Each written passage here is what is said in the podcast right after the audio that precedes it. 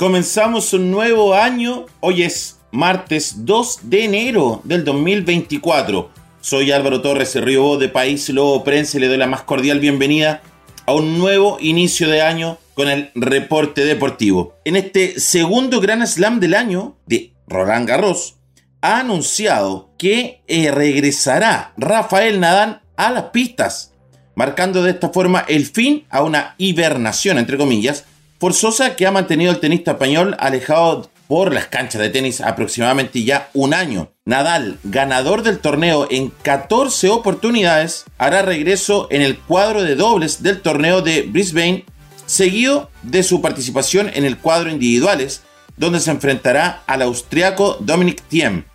Las redes sociales de Roland Garros, las oficiales, celebraron esta noticia con un mensaje. Abro comillas, la espera ha terminado. Cierro comillas. La imagen que ustedes pueden ver en el titular de este reporte deportivo aparece ahí dibujado, salido de una cámara de hibernación, así como eh, Matrix, por decirlo de una forma, y también retomando un nuevo aire. Rafael Nadal, uno de los jugadores más exitosos en la historia del tenis y del deporte español, y conocido por su dominio en la tierra batida, ha estado ausente debido a una lesión que lo mantuvo fuera de acción durante casi un año. Su regreso a las pistas y a las canchas de tenis entonces es un momento muy esperado, no solamente por sus aficionados, sino que también por toda la comunidad amante del tenis. Buena noticia para comenzar el 2024. Y de la noticia de Nadal nos vamos al básquetbol porque este 5 y 6 de enero, este fin de semana, en un par de días más, se va a llevar a cabo una nueva versión de la Supercopa de Básquetbol que se va a desarrollar en la isla grande de Chiloé. El viernes 5 de enero a eso de las 6 de la tarde jugará el actual campeón de la Copa Chile, bicampeón de la Copa Chile, Universidad de Concepción versus Liceo Pablo Neruda de Temuco. Y el día viernes, en el partido de fondo, a eso de las 20.45 horas, Abancut enfrentará a Atlético Puerto Varas. De ahí pasarán al día sábado a jugar en este formato Final Four del que gana pasa a la final y a los que pierden pelean por el tercer y cuarto lugar.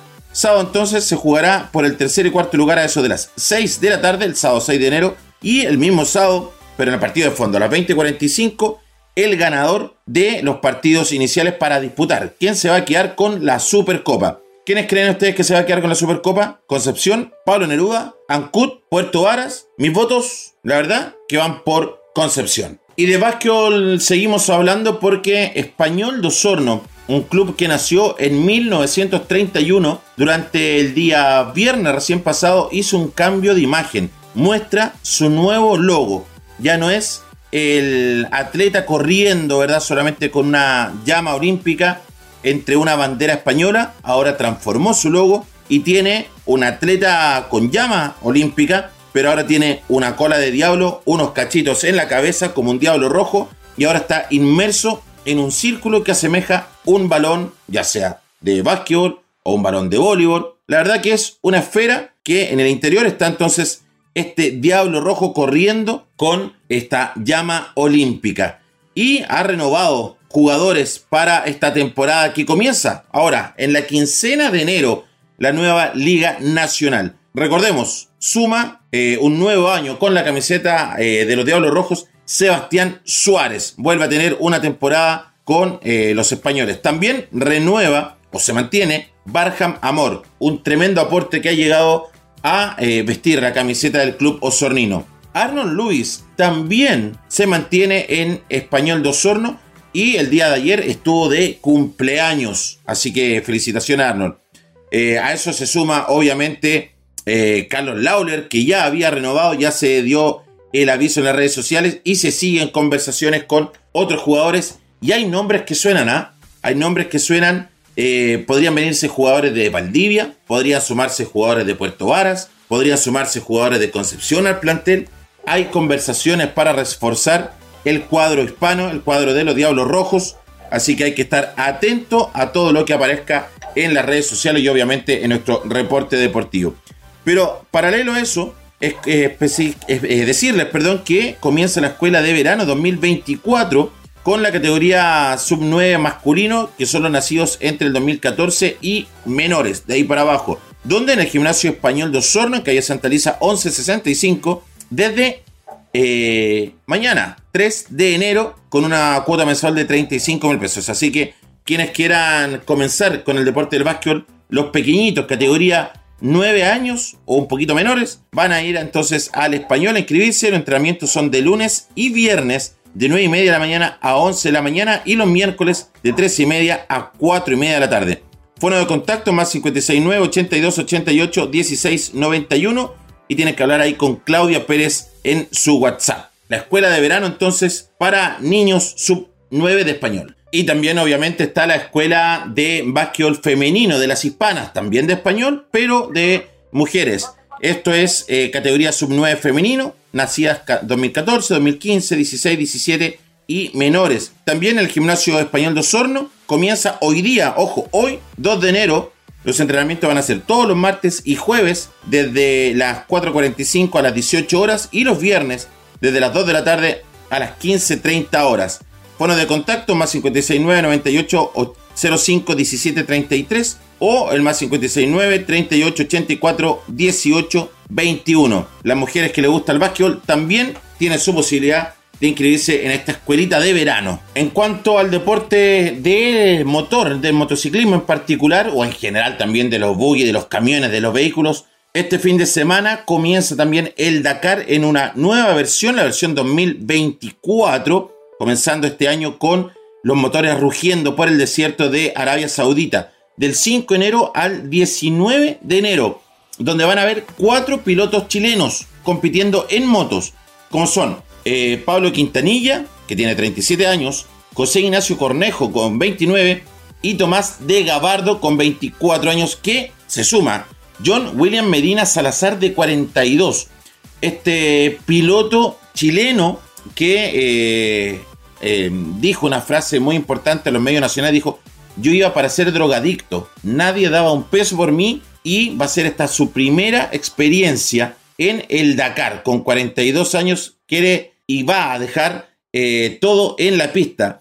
Dijo, yo iba a ser un drogadicto cuando adolescente, no tuve nada hasta esa edad difícil de los jóvenes. Logré enderezarme gracias a su abuelo materno, lo nombra como Francisco, quien me crió, y a mi mamá, Jimena, que me tuvo a los 14 años. Desde chico fui rebelde, a los 15 conocí a la que hoy es mi señora, Pamela Quiero. Ella terminó por cambiarme para bien y aquí estoy. Remonta entonces estos, em, estos eh, momentos de su infancia o de su adolescencia que lo podría haber llevado por el mal camino. Se recompuso gracias a su abuelo, gracias a su madre, gracias a su polola, en su momento actual señora, y de esta forma entonces va a debutar en la versión 44, eh, o, perdón, debutó en, en la versión 44 del año 2002 con un excelente lugar para un novato, el lugar 74, logrando el objetivo único de terminar la competencia a campo traviesa, más peligroso, extrema, exigente, larga y difícil.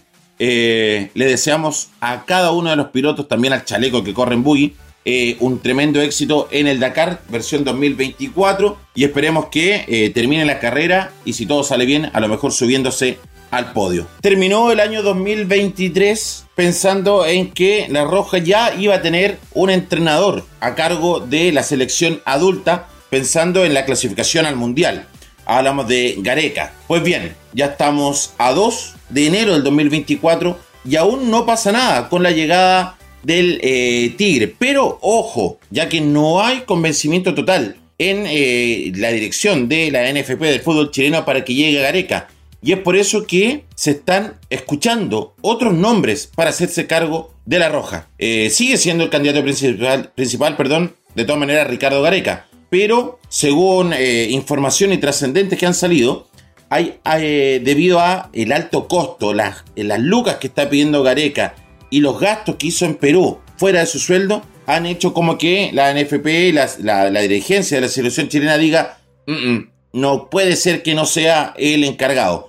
Pero el nombre que aparece y también ha aparecido en la banca de Colo Colo, que recordemos, aún no tiene entrenador, es el técnico Gabriel Milito. Y hay un punto no menor. Dentro de las razones por qué la NFP está tomando en cuenta este otro nombre, es porque en conversaciones informales, tres técnicos del mejor nivel del fútbol mundial han puesto sus fichas por el argentino Gabriel Milito, este ex eh, jugador eh, defensa de Barcelona, ¿verdad? Este recibe el apoyo de Josep Guardiola, de Jorge Sampaoli y de Manuel Pellegrini.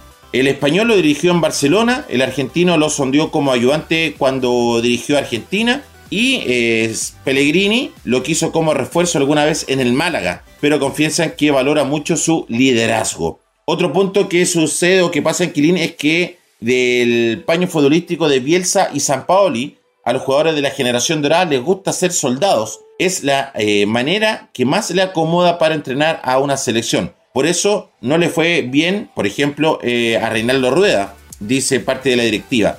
Milito suma a las alternativas José Néstor Peckerman, Luis Sabeldia y el uruguayo Diego Alonso, quienes también están entonces en la carpeta de eh, nombres de posibles eh, entrenadores que lleguen a hacerse cargo de la selección chilena. Y ahí lo tiene en su agenda Pablo Milat junto con su directiva Vamos a ver qué es lo que va a pasar en los próximos días porque los plazos se están acortando. Tiene que tomar un entrenador la selección chilena de cara a los próximos partidos de las clasificatorias o eliminatorias al próximo mundial. Lo que sí está claro es que no hay nada, nada firmado aún. Y de esta forma comenzamos a eh, llegar al final de este reporte deportivo, el primero del año 2024. Un abrazo a la distancia para cada uno de ustedes que sea un año exitoso, que sea mejor que el 2023, que sea un año lleno de logros deportivos para ustedes que practican deporte o para los clubes o los deportes que ustedes siguen como hinchas de este mm, eh, hermoso país, ¿verdad? O también a nivel mundial, que eh, se logren todos los logros deportivos. Infórmense con nosotros también en este reporte y obviamente en www.paislobo.cl. Soy Álvaro Torres Río Bo. Que tengan un lindo año, un gran abrazo y nos vemos mañana. Chao, chao.